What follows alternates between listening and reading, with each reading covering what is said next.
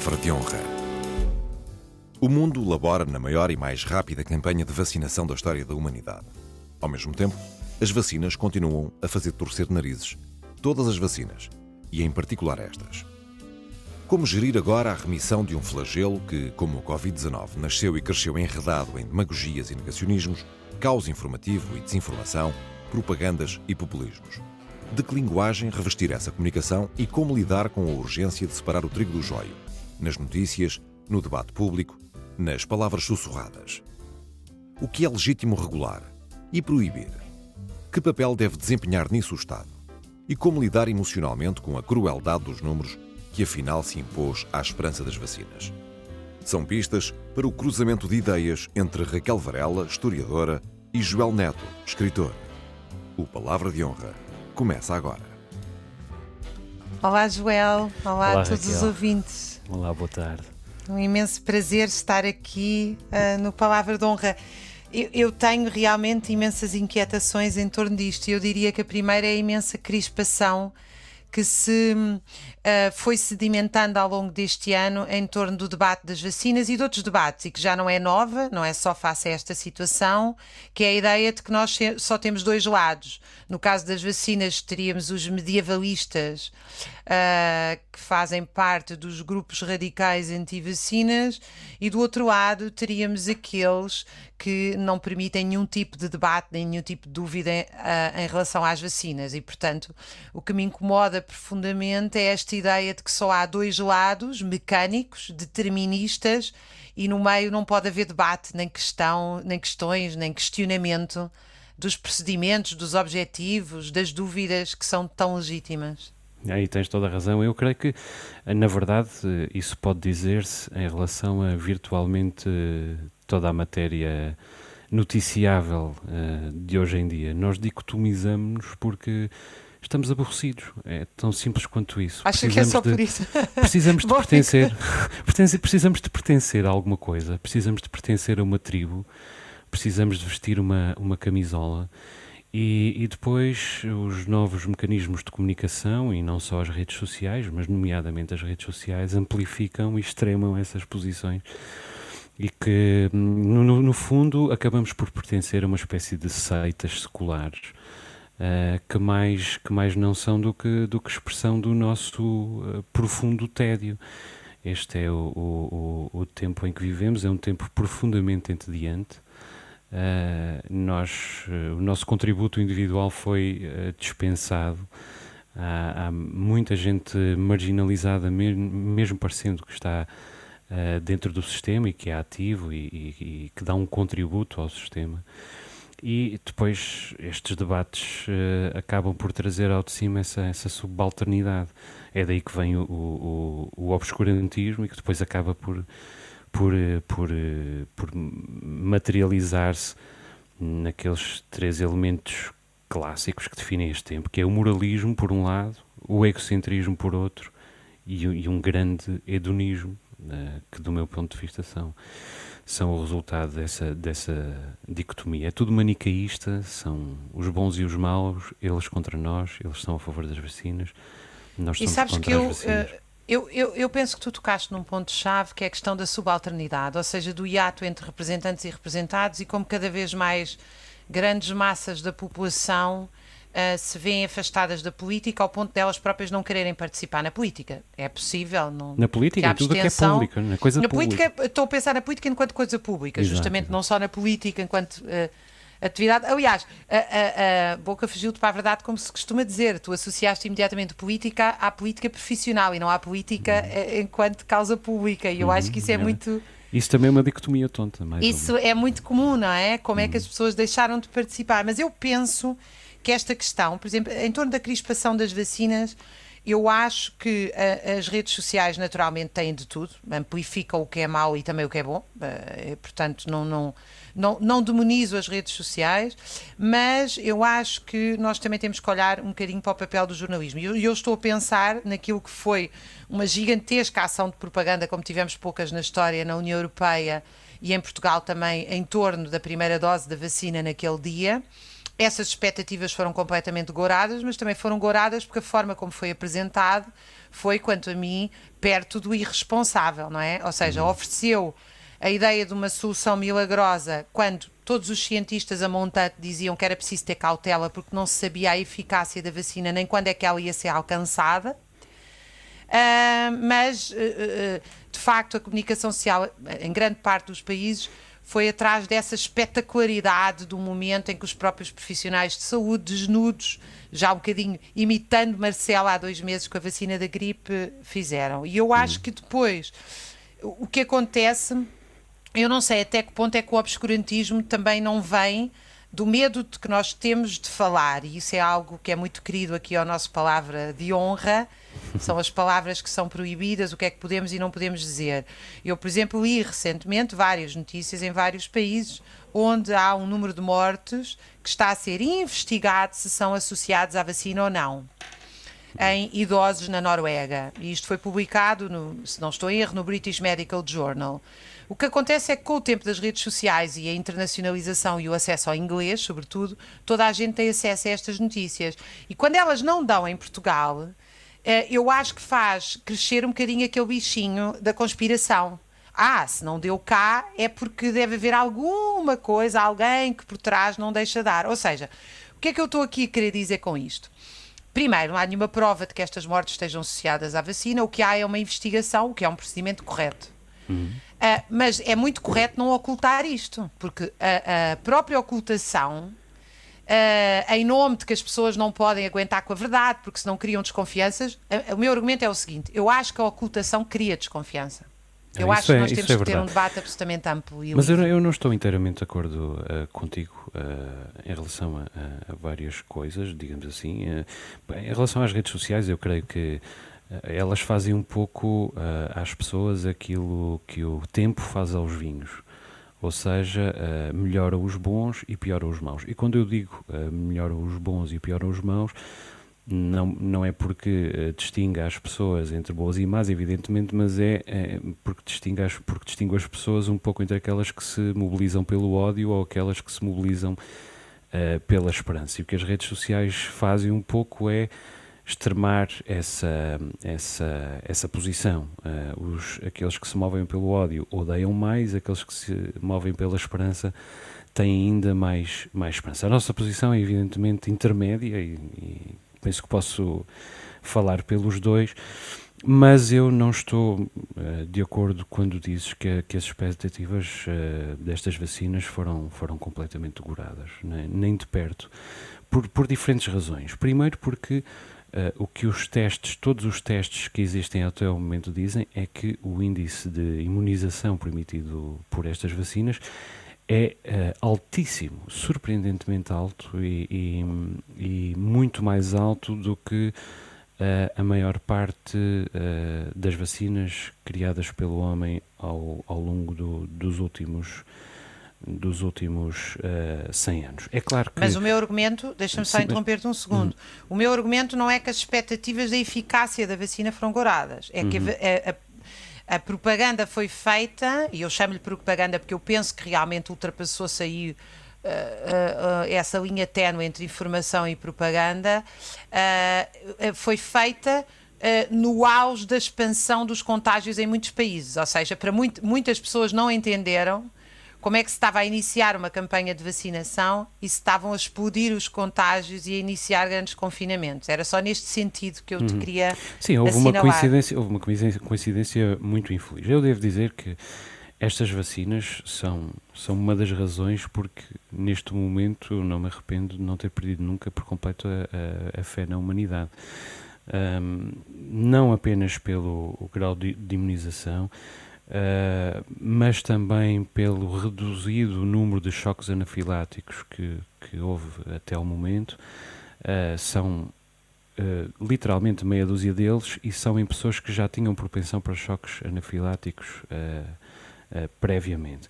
Além disso, um, temos consciências importantes, que é, neste momento, nós sabemos que a vacina não nos coloca, que estas vacinas não nos colocam totalmente a salvo, até, uh, até prova em contrário, de transmitir a doença, ou seja, de uh, transportar connosco pequenos graus de, de, viralidade e de vir inclusive, a adquirir, uh, vir inclusive a adquirir pequenos graus de viralidade que nos permitam transmitir a doença mesmo não sendo pacientes dela.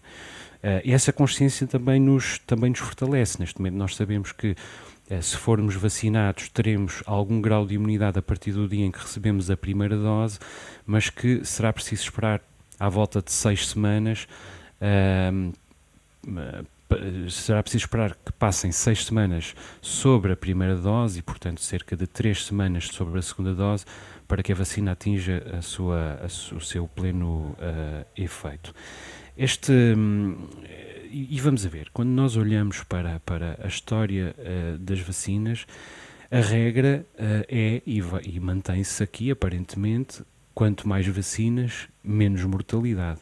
Agora, isso não significa vacinas igual a mortalidade zero. Isso não significará nunca, muito menos igual a, a transmissão a zero.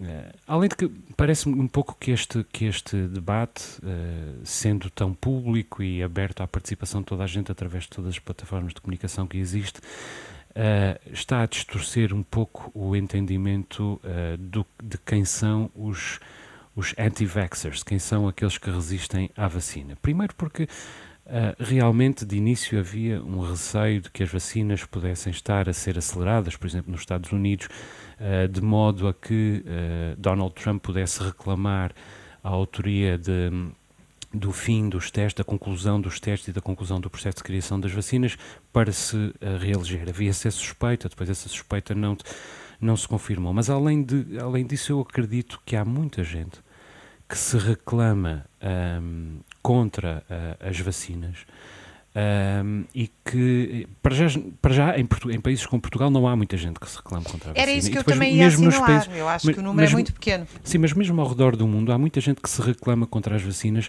mas acabará por tomá-las. Reclama-se contra as vacinas por uma questão identitária, digamos assim, por uma questão, por uma questão de pertença, como eu dizia no início e acabará por, por tomá-las um pouco sem, sem hesitações. Eu não sei e se até é, talvez se é uma só vergonha, por uma questão de pertença, porque há muita gente anti-vacinas que é anti-vacinas porque pode ser anti-vacinas, ou seja, uma vez que todos os outros tomam, há uma pequena percentagem que não toma que não prejudica todos os outros que tomam. Sim, e neste caso isso não é possível. Sim, e há mais e uma neste questão. caso isto não é possível de todo, não é? Claro. Mas eu, é. mas eu acho que há outras questões além da questão dos anti-vacinas, porque aí íamos cair um bocadinho outra vez na dicotomia. Eu acho que há muita gente que tem legítimas dúvidas. Eu, eu por exemplo, confesso das minhas e que partilho com grande parte das pessoas, e obviamente eu não sou parte do movimento anti-vacinas. Por exemplo, eu não compreendo porque é que a União Europeia compra praticamente um ou dois tipos de vacinas e, uh, e, e essa compra não permite. Uh, Uh, outras escolhas e não permite que os cidadãos escolham o tipo de vacina que querem uh, levar não percebo como é que se aventa a hipótese da, uh, da ideia de um passaporte sanitário que não por acaso foi proposta pela Grécia, que tem abraços com uma das maiores dívidas públicas e com a questão do turismo, naturalmente. Ou seja, parece-me absolutamente, não sendo eu contra as vacinas, pelo contrário, as vacinas em geral, penso que é absolutamente inadmissível uh, exigir uh, um tipo de passaporte do ponto de vista dos dados, da legitimidade democrática, da liberdade individual das pessoas. Eu acho que as pessoas devem ser convencidas através de sustentação científica da necessidade da vacina e não uh, uma imposição uh, estatal. Uhum. Portanto, eu acho que estas questões têm que ser respondidas e não têm sido respondidas. E ao não ser respondidas, levantam um coro uh, de, uh, às vezes até de irracionalidade, muitas vezes não, muitas vezes levantam um cor de dúvidas que a mim me parece muito legítimo. Uhum. Mas esse cor de dúvidas também alimenta lados irracionais. Uhum. Eu devo dizer que eu tenho uh, dúvidas como tu, perplexidades, receios em abstrato. mas devo dizer-te que eu as tenho porque posso, como, como disseste bem, isso acontece enfim, porque nós vivemos num país europeu, uh, pobre no contexto europeu, mas rico no contexto mundial, e porque podemos. Uh, essa, ser anti-vacinas, digamos em abstrato, só é permitido a quem pode. Se nós formos à África e perguntar, está aqui uma vacina, para, para a doença X. Quem quer, forma-se de imediato uma fila. Porquê? Porque as pessoas viram as vacinas fazerem a diferença nas suas próprias vidas, aumentarem a sua esperança de média de vida mais 10 ou 20 ou 30 anos na sua própria vida, e inclusive já viram os filhos nascerem com uma expectativa de vida não de 30 anos como elas tinham nascido de início, mas já de 60 ou de 70 anos. Portanto, na verdade, isto é um luxo ocidental, a ideia de ser contra as vacinas, como tudo mais que é uh, provocado pelo, pelo TED e a suspeita da ciência é, evidentemente, um, um, do meu ponto de vista, um, uma ideia criada pelo TED. Agora, estou inteiramente de acordo contigo no que diz respeito à, um, à dificuldade em distinguir uh, neste processo todo o que é que são os interesses económicos do que são os interesses, da, um, os interesses sanitários. Uh, e isso parece-me neste momento ser muito evidente no, na, na, equação entre que países compraram que vacinas. Uh, é evidente que há uma, uma, uma, tentativa de agradar a determinadas indústrias ou a determinados países fornecedores uh, e uh, uma visão estratégica de um mercado, o que é o, o, contrário da, da necessidade. E, e, e, estou de acordo também, e isso verifica-se também uh, na ideia do, do passaporte sanitário que visa, em primeiro lugar, uh, proteger, mais uma vez, uma indústria. Eu creio que se uma coisa esta, esta uh, pandemia nos mostrou é que a economia responde a muitas questões em termos de em termos de em termos uh, económicos, a economia não responde às questões uh, uh, sanitárias. Não pode responder quando se trata de uma crise de, de, de matriz eminentemente uh, humanitária a economia não, não consegue responder. Digamos que a economia é uma coisa que vive sobretudo para a abundância. Quando, quando uh, vive no domínio da escassez, a economia tem muito mais dificuldades, até porque ela própria se, se desregula e, e, e, e, aumenta o fosso entre os ricos e os pobres, aumenta... Mas aí não será por escassez, mas porque há uma produção para o lucro e não para as necessidades, não é? Nós não temos falta de... Sim, nós não temos, tem... em muitos casos, nós temos crises económicas por excesso de. As sim, sim, mas neste caso. medievais é que eram de falta. De... Mas a economia não funciona. É, continua a ser um, um, um problema de, de, escassez. Não há mercado, é, o dinheiro não circula, etc, etc. Deixa-me pegar num assunto que tu disseste que eu, que eu gostava de, de partilhar contigo e com os nossos ouvintes. Uhum. Eu acho que, sem dúvida alguma, a forma como os países no mercado internacional, no sistema internacional de Estados, olham para as vacinas é sempre a partir da sua posição. Uh, de tal maneira que setores de esquerda e progressistas em muitos países do mundo estão a exigir a quebra das patentes, por exemplo. Enquanto que nós vemos na Alemanha, na Dinamarca e na França, na França, aliás, cerca de metade dos franceses, numa das sondagens, dizia que não quer tomar esta vacina. Uh, portanto, nós temos uma, uma, Obviamente, a perspectiva é muito diferente. Também a perspectiva de esperança média de vida e as expectativas das pessoas é altamente uh, ligada a, ao país onde vivem. O que eu só queria assinalar com isto é. Bem, eu já agora gostava de dizer que sou a favor de quebra de patentes, porque eu acho que os medicamentos devem ser património da humanidade e essa sempre foi a minha perspectiva. Mas, independentemente disso, eu acho que nós também não podemos desvalorizar os críticos dos países ricos. Eh, ou seja, a nossa bitola não pode ser só os países pobres. Por exemplo, se há pessoas nos países ricos e muitas delas com, com conhecimento de causa que dizem nós queremos fazer testes. É o caso do Japão, por exemplo. O Japão não, não introduziu a vacina da Pfizer sem fazer testes internos, ou seja, não. O Japão tem uma lei que obriga a não seguir os procedimentos da farmacêutica, mas a fazer os seus próprios testes, a chamada fase 3, se eu não estou em erro. Basicamente, eles não aceitam. Uh, não aceitam como conclusivos os dados apresentados dos testes das farmacêuticas e querem fazer testes na sua própria população. Penso que já bem. começaram. E, e muito bem. Não, não tenho a certeza. Mas, mas isto só para dizer o seguinte. A mim não me choca nada que um país tenha este tipo, porque eh, eh, eu acho que a nossa bitola deve ser os mais desenvolvidos e não os menos desenvolvidos. Porque Sim, até porque nós também temos na Índia a experimentação de um medicamento em massa e que tantos hoje defendem contra a Covid que deve ser utilizado no mundo ocidental uh, criticamente, dizendo: ah, mas, mas na Índia está a ser usado em massa, porque é que nós não utilizamos nos países ocidentais? E alguns médicos dos países ocidentais vêm dizer: não, nós temos que ter cuidado porque não sabemos os efeitos secundários desse medicamento.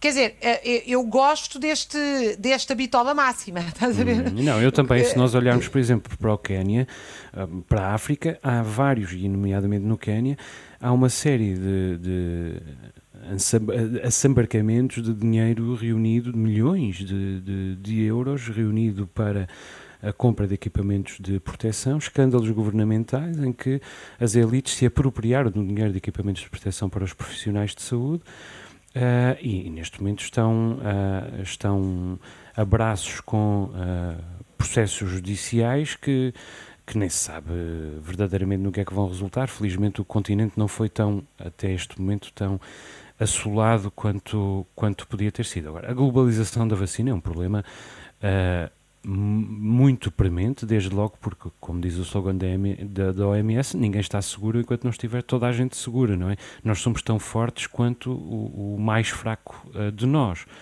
neste, neste mundo em que vivemos. E realmente há uh, uma, como dizia mais uma vez a OMS, uma catástrofe moral, moral da parte dos países ocidentais uh, ao uh, assambarcarem estoques uh, de vacinas, coisa que funciona contra eles próprios, porque nesse caso deixarão de poder ter qualquer ligação, quer dizer, uh, deixarão de poder, nem sequer deixarão de poder, mas teriam de deixar de.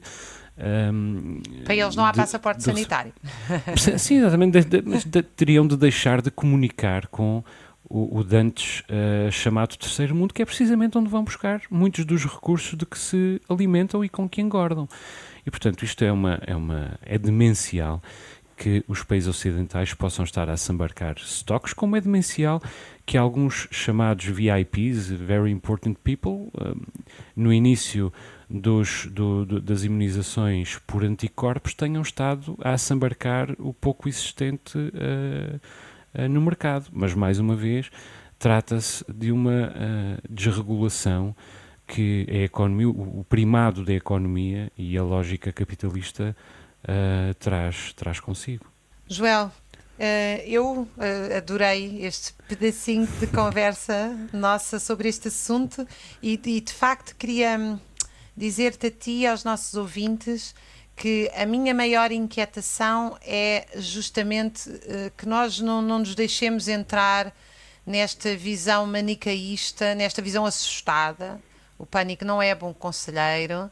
Uh, nesta visão tribal, como tu referiste, em que não se podem debater os assuntos. Eu uhum. acho que se deve olhar com carinho. Eu não pertenço aos movimentos anti-vacinas, nem nunca fui, mas acho que as pessoas devem ser escutadas, todas elas. Obviamente que também há muitos movimentos anti-vacinas cheios de profissionais de saúde e nem todos são terraplanistas. Eu acho que, acho que é preciso esmiuçar a sociedade na sua complexidade ouvir as pessoas, discutir com elas, não as estigmatizar. É preciso ouvir tanto essas, como é preciso olhar seriamente para o que se passa nos países do chamado Sul Global, onde não há, onde justamente não há acesso à vacina. Enfim, é, é, é preciso olhar para a sociedade na sua complexidade e não ter medo de a debater. Estou de acordo, Raquel. Tive, tive, muito gosto neste debate e acho que ficou aqui uma ponta solta sobre, sobre a comunicação, o jornalismo, as fake news que acabamos por não abordar. Talvez Vamos voltar ser para a semana. um tema da próxima, para a próxima semana. Um abraço a todos os um ouvintes abraço. e a ti.